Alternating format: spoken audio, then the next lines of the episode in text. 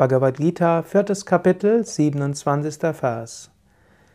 Andere wieder opfern alle Funktionen der Sinne und die des Atems im Feuer des Yoga der Selbstbeherrschung, das durch Erkenntnis entfacht wurde.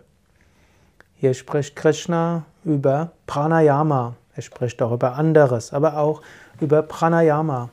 Pranayama ist auch eine Form der spirituellen Praxis.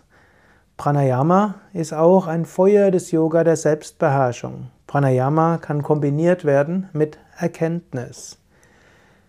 Wenn du heute Pranayama übst oder auch morgen, nimm dir vor, das mit großer Bewusstheit zu tun. Wird dir bewusst, auch nicht nur beim Pranayama, welches Wunder der Atem ist, welches Wunder das Leben ist, wie großartig es ist, dass du einen ausatmen kannst.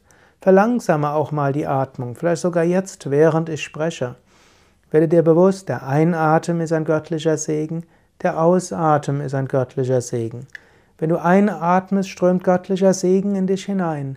Wenn du ausatmest, willst du diesen göttlichen Segen als Kraft der Liebe und des Lichtes durch dich hindurch wirken lassen.